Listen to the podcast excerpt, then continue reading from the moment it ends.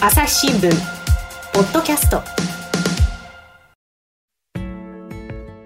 皆さんこんにちは。朝日新聞の秋山紀子です、えー今日はですね、えー超ベテラン政治家さん、えーお名前お願いします。山崎拓です。はい、2回目になりますね、えー前回あの山崎さんにその権力闘争の、えー歴史について振り返っていただくということで、えー2000年11月にあった加藤の乱について、生々しいあの思い出も含めて語っていただきました、えー結局それが、え翌年の小泉政権への誕生へとつながっていくわけですけれども今日はその加藤の乱の敗北、まあ、失意の底からですね、えー小泉政権の誕生そして山崎さんが幹事長に就任されるそこら辺のお話を、え伺っていきたいというふうに思います、えー前回のちょっとあの振り返りにもなるんですけれども、まあ、加藤の乱に敗北してえーそれが2000年の11月20日のことでした。そして山崎山崎さんは12月11日がお誕生日会なんですよね。です。例年そう盛大にパーティーを開くわけですけれども、まあ、そんな風にその、えー20日に失敗して、まあ、失意のどん底にあってまあ、パーティーも開いたけれどもごく身内の派閥の人だけ。でそこに招待していないのに現れたのがはいどなただったんですか？小泉さん。はい、小泉さんがまあシャーシャーと現れたわけですよね。はい、そうです。はい、そこでおっしゃったのがあの有名なセリフでございます。なんとおっしゃったんでしょう、小泉さん。えー YKK は友情と打算の、おえー、なんて言いましたっけ、二重構造でございます。えですよね。ーそう、はい、とおっしゃられたと。えーそうで、その時に山崎さんは、あこがあのピンときたというね、前回おっしゃられてたんですけど、何がピンときたと？いやその後あのいやあの小泉、えーさんがですねあの自分はあの友情で来たと。皆さん思うでしょうがそうではありませんと。打算で来ましたと。そうお小泉さんが言ったので私だけはその意味があ分かったつもりでした。はい、その意味とはどういう？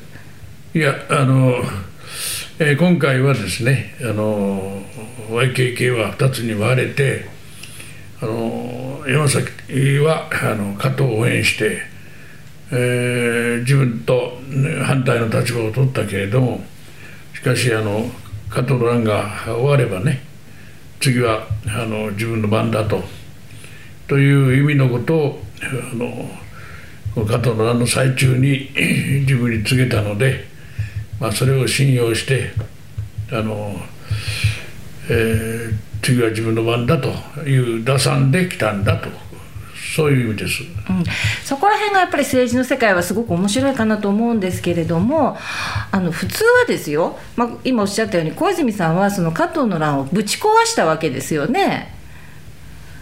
ぶち壊した方だったんですね。ぶち壊したのはたくさんの人が、えまあ、あ当時の野中幹事長とか、はい。えー古賀国対委員長とか、ええ。えー森総理、はい。ご自身とかね、えはい。まあ、そういう方々がこぞって、はい。えー加藤の乱の鎮圧に当たったと、はいその中であの小泉さんは、ええあの YKK の一味であったので、はい。一番この加藤山崎に近い立場であったから、ええ。えー強いえー働きかけをはい。その申し上げた人たちからええ。あの商用されて、ええまあ、彼として動かざるを得なかった、はいということなんですね。まあでもねこれってその加藤さんや山崎さんからしたらいわば小泉さんは裏切ったわけですよね誰がですか？小泉さんが加藤さんと山崎さんを。だって逆逆で考えた小泉さんは逆に考あえた自分が裏切られたと。裏切られたと誰でもそう思いますよ。ね。なるほど。でも、あの加藤さん山崎さんからしたら小泉さんが裏切ったっていうことになったんじゃないかと思うんですけど。いやそんなことはないです。あそうですか。もともと打ち合わせでやったことではないので、え加藤さんのあの決断によって、はい。あの加藤さんは小泉さんに一切相談なく、ええ私にだけ相談してやったことだから、小泉さんにすれば自分は相談がなかったと、はい。裏切られたと。なるほどなるほど、ただですよやっぱそこが面白いのはですねあのいわばそこに友情にこうひびが入ったわけですよね。いやそれはひびが入ってないわけですよ。うん、そこが聞きたいですね。えそれはひびが入ってない、それはあのえ心理学の世界だから、えあの不思議な世界ではあるが、うんうん。YKK の中にはね、えまあ、YKK の仲間意識というのはあったけれども、え。そのえ友情を裏切るとかね、え裏切らないとか、えそういうことは一切なしええ。できたわけです。でななぜかというと、ええ。小泉さんはええ。過去2回も立ってるわけです。よ、総裁選挙に、はい。はい。先行してね、ええ。2回立ってる、はい。その時に、えーあの加藤さんも僕も応援してないわけえです。はい、応援してない。ないですか、はい。そですから小泉さんにしてはええ大変心外であったはずだけど、ええ。彼が心外だと言ったこともないし。あ、言ったことないんはいありません。ありませんしまた心外と思ってなかったひどいじゃないかって言言ったことない。言ったこともありませんしそうと思ってなかったと思います。そこら辺がもともと期待してなかったと。あなるほど、そこはふ非常に不思議ですよね、仲がいいんだけども、必ずしも応援しなくするわけでもないし、応援しなくても友情はそのまま続く。うん、それはそれなんですよ、あの要するにあの必要に応じて、ええ。あの行動を共にすると、はい。必要がなければ、ええ。それぞれ勝手バラバラにやると、はい。ということです。そこら辺のなんていうか、間合いっていうか、距離感が絶妙ですよね。まああのそれぞれあの個性のある人ですから、ええ。あのそうなったと思いますね、お互いに依存関係がないから。なるほどね、ええでもね、山崎さんはね、そうやってこう自分の誕生日に呼ばれてもいないのにやってきて、まあ、そういうそういうようなまあことをシャーシャーと言って、何なんだこいつとは思わなかったですか？いや思わないですねあの、えーひょっとしたら来るかなという予感はあったんですよ、うん呼んでないけど。読んでないけれどもねあの噂に聞いてくるうーようなタイプだから小泉さんは。ってどういうタイプですか、いやそれはねいやいやあの直感と行動のタイプだからね、うん。えー彼独特のあ政治観が働いたと思います。なるほどね。えーそれとあの YKK あの加藤蘭の最中にね、えー彼はあの私に抗議の電話をしてきたことがあって、はい。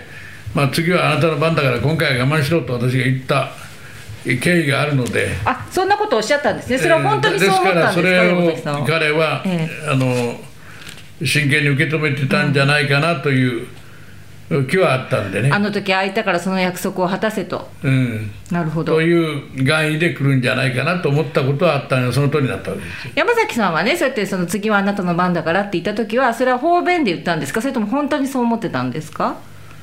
まあ、ほ方便で言ったんですけども まああの彼は過去に2回も立ってますからね、あの3度目の正直はあるかなという気もあったから。なるほど、うんまあ、それで実際その予感通りやってきて、でまあ、自分はあのこう裏ではその次の総裁選に立つつもりであるということを、まあ、願意でおっしゃってで、まあ、年が明けて1月にご相談があったんですか、それはどういうふうにいやあの定期的に僕ら会ってましたから、はいはい。まあ、12月11日のあの誕生おパーティーの後はい。ですね、あのまた1月に会おうということになって正月にあの1月の後半だったと思いますけど、はい。あのまた3人で、えーホテルで会った、ええ。あでその時はあのあの別に、えー意図的にはいあの総裁次の総裁選に向けてどうのこうのということではなかったんですけどただたまたま話題がね、え森内閣の支持率が、えはいもう最悪でした。ね、うん加藤の案があったにも、鎮圧したにもかかわらずですよ、あのまああー二桁台の支持率はなかったから、はい、最後の方7%とかでしたからね、そういうふうに非常に低くなってたので、それが話題になって、えもううん森さん持たないんじゃないのと,、えというう話題になったと、えはい。でえーそうだなということになったのでそれじゃあ誰が次をやるかと。はい。いう,、いうことになったので、えーあんたやんなさいよと、はい。ということを僕が進めたそれは本気でそう思った。うんそそういう経緯があったから、ええ。経緯があったからね、あの次は君の番だよという、はいいうことを言った経緯があったから、ええ。今度やそれ森さんが辞めるならはい。辞めるあるいは辞めざるを得ないならね、えああとはあなたやった方がいいんじゃないのと、えその時一旦小泉さんはあのいや同じ派閥だからね、えはい。あの森さんとね。あの自分が大学士だから、うん。派閥その時はあの森派の会長されてたんですね。それは適当だということを一応言ったんです、はい。一応ね。うん。その時はね、はい。うんでまた2月になってあって、はい。あのいよいよあ森内閣がピンチになっていったので、そしてあの黒はあ本人並びに森さん本人並びにですね、あのえ国民全体的にこの内閣は交代すべきだとい。うことに、えーもうあの世論調査になってたんですね。えですからさらに事態が深刻化したので、ええ。まあ、いよいよあのあんた立つべきだと。いうことをまたあの私からも進めたと。ということです。今ね山崎さんそのこれまでの経緯があったからそのあなたが次に出るべきだってあの言ったというふうにおっしゃいましたけれどもほらその加藤の乱の時はねその、まあ、次はあなたの番だから、まあ、今回応援してくれみたいなことをいわば方便でおっしゃったっていうことでしたよね。だったらそんなその何もその経緯があるからってその律儀にそれを守らなくてもね別に良さそうなものですけど。それはね、ええ。あの加藤さんは終始黙ってたけども、はい。あの政治生命を失うほどのお唾液だったわけですよ。はい。ですね、えーですからあのなんとかして、えー立ち直らせなければならないので、はい加藤さんを、えーうん YKK 全体をはい、ですよ、あ YKK 全体をね。えそうか、えー、と YKK を立ち直らせることが加藤さんを立ち直らせることになる、ーにもなりますし、小泉さんを立ち直らせることにもなるわけで、はい。僕自身もそうなんで、えですからこれはそれこそえまさかの坂といううことを小泉さんが言った経緯があるがまさかの坂を登るしかないよと,、えはい、ということだったんです。なるほど、うん朝日新聞。ポッドキャスト。朝日新聞ポッドキャスト。ニュースの現場から。ある種すごい興奮している中で笑顔を見せてると、トランプ氏の呼びかけに応えてですね、ええ。その祝祭的な雰囲気っていうのが現場にあった。その子供のまだライオンなんですけれども、はいはい。ただなんですね。ただ。はい。余剰動物っていう言い方が業界の中ではあるんですけれども、世界有数の海外取材網国内外各地に根を張る記者たちが毎日あなたを現場に連れ出します音声で予期せぬ話題との出会いを朝日新聞ポッドキャストニュースの現場からあの政治は一寸先は闇って言いますけどこれ逆のパターンですよね、うん。一寸先にこんなねこんななんか光が差してこようとはっていうことがあるんだなと思うんですけれども、まあ、そこでじゃああの本当に小泉さんが出ることを決意されて、まあ、4月に総裁選ということになるわけですが森さんが退陣表明をして、まあ、そこでその小泉さんは自民党をぶっ壊すという、まあ、名台詞を吐くわけですよね。これはねこういうふうにその選挙戦を進めていくんだ自民は自民党をぶっ壊すって言うんだっていうのは事前にご相談はあったんですか？山崎さんには。あの一足飛びに話がそこまでいっちゃったがすいません。戻しますか。はい。えー小泉さんは、はい、まあ、わ我々二人を含めてね、え勝つつもりじゃなかったんです、ええ本当ですか、えーもうもうもちろんか相手がねあの形成会だし、え旧経形成形成会だしえね、ええ。橋本龍太郎さんがねえー出ましたよね。最終的には橋本さんになったんだけど、えー最初は野中さんという、はい線もあったし、はい他の人の名前も出たしね、まあ、とにかく、うーえー旧形成会の勢力は非常に強いのでね、えー加えて最終的にはあ橋本龍太郎さん再登板ということになったが、はい。橋本さんのあ人気はすごかったんでね、はい。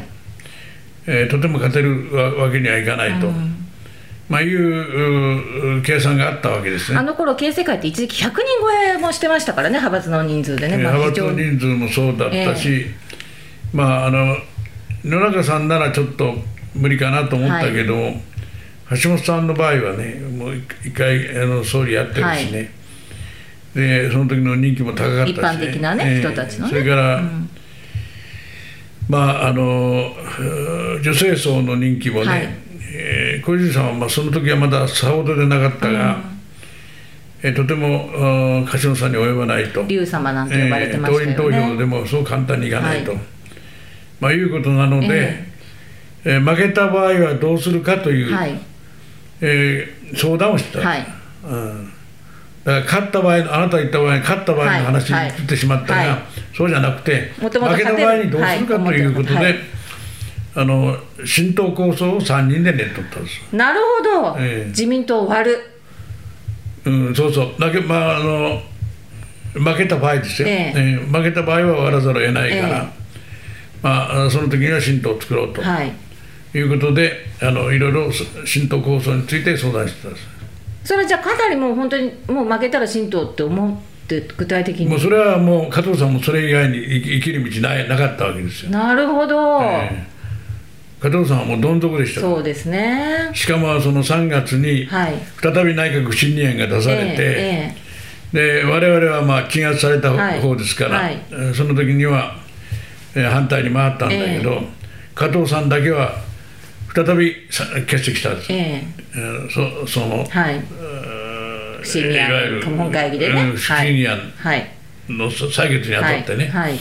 まあそういうことでしたからね、えー加藤さんは除名にななりかけたんですよ、えだけどまあ野中さんはまだあの健在だったので、あの除名にはしなくて、えはい。一切のあの党役職、うーにはもうつけないと、はい役職停止処分を受けます、はい。ええ。ですからもうえーいわゆる死に体になっちゃった、そういう時ですからね。だから加藤さんが一番新党を作りたかったんですなるほど。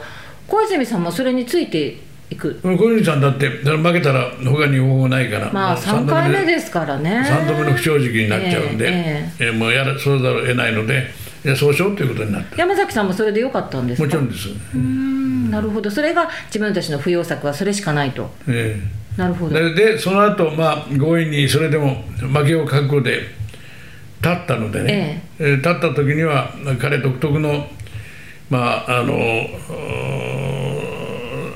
政治センスというか、ええ。ー彼のおまあ言葉の魔術師だけど、はい。自民党をぶっ壊すという表現を使ってあの人心をまあ、えーふ奮起させるというか興奮させるという手を使った。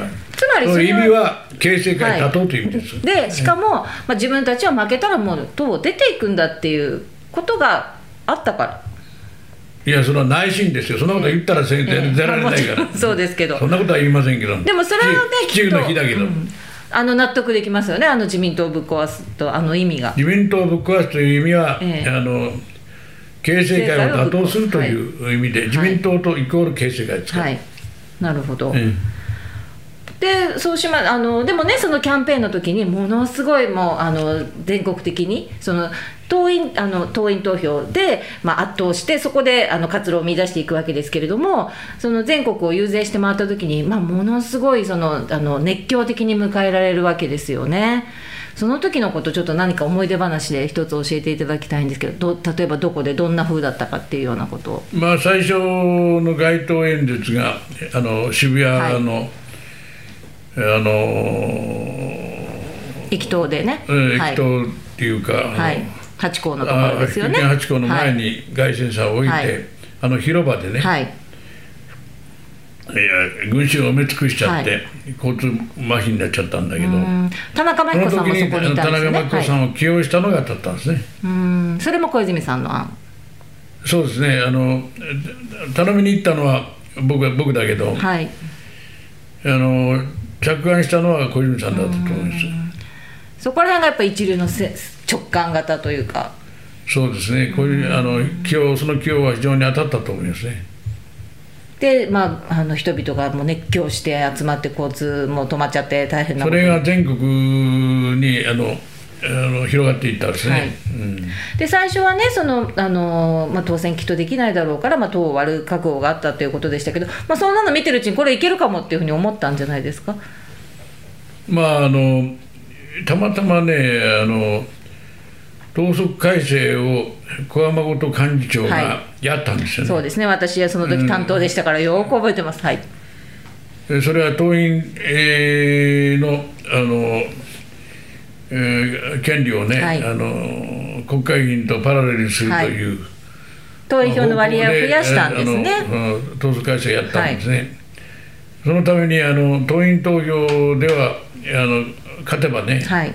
芽が出るんじゃないかはい。ということで、えー全国遊説、はい。えーをあの小泉さんは、はいえー志したわけですはね。い、しかも党員投票を先に票を開けましたからね、つまり党員投票で勝てば、それをその動向を見たあの議員さんたちが態度を変えるっていうかことも考えられましたからね、うん。今と違うんですね。はい、そうなんですね。今は逆になっちゃったはいええ。はい。まあ、それで、まあ、全国遊説して回って、肌でそのあのは反応を感じたわけですよね、まあ、でも中盤からもうこれ、いけるかもと、党を終わらないで済むかも、どころか総理大臣になれるかもというのは、いつぐらいに思いましたですか？まあその総裁選挙の最中に思ったわけで、ええ。まあ蓋を開けてみなきゃわからないが、ひょっとしたらこれはあー勝てるかなと思いましたのはね、かあの立候補してた亀井さんがはい。辞めましたもんね、そうですね。はい。ええあの時に亀井さんも直感の人ですからね、はい。えーこれはあの小泉は勝つと。はい。いうう見通しを彼がつけて、はい。そしてあの、えー彼なりの旅館運動をやりましたんはい。でね、、結局それはええ小泉さんは約束を守らなかったですよね、約束してないって言ってます。小泉さんは、ええ。亀井さんは約束したつもりになってた。いやいや、はい。中に入った人が塩川さんなんです、はい。塩川正十郎という方が中に入って、はい。塩さんね。塩川さんに頼んで、はい。塩川さんが、よし、俺が小泉にそう言おうと、はい、い、う約束をしたということは事実なんで、はい。だけど、小泉さんに直接言ったわけじゃない、ええ。小泉さんはそんなことは言わないと思いますよ、はい。すすでに私に約束してましたから。あなるほど、そう幹事長になってくれって、ええ。はい。そうですから、もう選挙始まるときにそう言いましたから、あじゃあ毎日勝てばね、たくさん幹事長にななってくれるという、はい。えーことを引っ換えに俺は決断するところだったんだけど、はい。はいうん。なるほど、なるほど、うん。まあ、それで亀井さんはね、そのあの辞退したわけですけれども、結局その、そういうことを知らずに、はい。か亀井さんは、これはもう小泉が勝つなという、あのえーみみみみ見通しを持ってね、はい、それであのさっと引いたと思うんですよ、はい選挙の途中で。最後まで引かなかった人も、小村さんなんかそうやったんじゃないかと思うんですけど。でもあの自民党の、ね、強さっていうのは、その党内にそのいろんな主張の人を抱えて、その党内で政権交代をしてきたからっていうふうに言われますけど、まさにこれなんてすごくいい見本でね、でそのちょっと前までもうあの権力闘争で敗北した山崎さんたちが、あの一発大逆転であの小泉政権の誕生になるっていうのは、まさにこの一寸先を歩むの逆ですけれどもね、これ勝った時にはどんなふうに思われましたですか？いやあのあれよあれよというう間にですね一つの大きなあの流れがあで、えー氾濫した状態になって洪水のような状態になって、小泉ブームが起こっちゃったんですね。はいそれであの、えーまあ政治というのはあの流れを作ることだなとあいうことをしみじみその時思いましたよ。はいうん、この流れに逆らうことはできないと、それはえー要するに民意というものだと、はい。民意というものが出来上がると、はい。えーそれには圧倒されると、はい。い、うことで、これに逆らうことはできない、はい、ただその民意を作る仕掛けっていうのは政治家さんたちがするわけじゃないですか、ええ。それをするにはどうしたらその成功の秘訣っていうのは何なんでしょう？いや、それはその時々の条件によると思うんですね。すべての条件をあのあの分析、えー検討、総合してですね、流れを作っていく作業というのが、はい。あの行われると思うんですね。ね。わかりました、ええー話は尽きないんですけれども今日はこの辺でどうも今日はありがとうございました、朝日新聞ポッドキャストはい。えー、山崎拓さんに今日も自民党史に残るというか、日本のあの政治史に残る権力闘争について振り返っていただいたんですけれども、やっぱり政治の面白さっていうのは、こういうその権力闘争というギリギリの場面で、やっぱ人間の本性とか人間とは何かみたいなことが極端に現れるんだと思うんですね。だからやっぱり人を引きつけてやまないし、すごくそこにやっぱ政治の面白さと怖さがあると思うんです。というわけで、えー、山崎さんにはぜひまた出ていただだきたいというふうに思っています。えー、朝日新聞ポッドキャスト、秋山のり子をお送りしました。また聞いてくださいね。この番組へのご意見、ご感想をメールで募集しています。ポッドキャストアット朝日 .com p o d c a s t アットマーク朝日 .com までメールでお寄せください。ツイッターでも番組情報を随時紹介しています。アットマーク、朝日ポッドキャスト。朝日新聞、ポッドキャストで検索してみてください。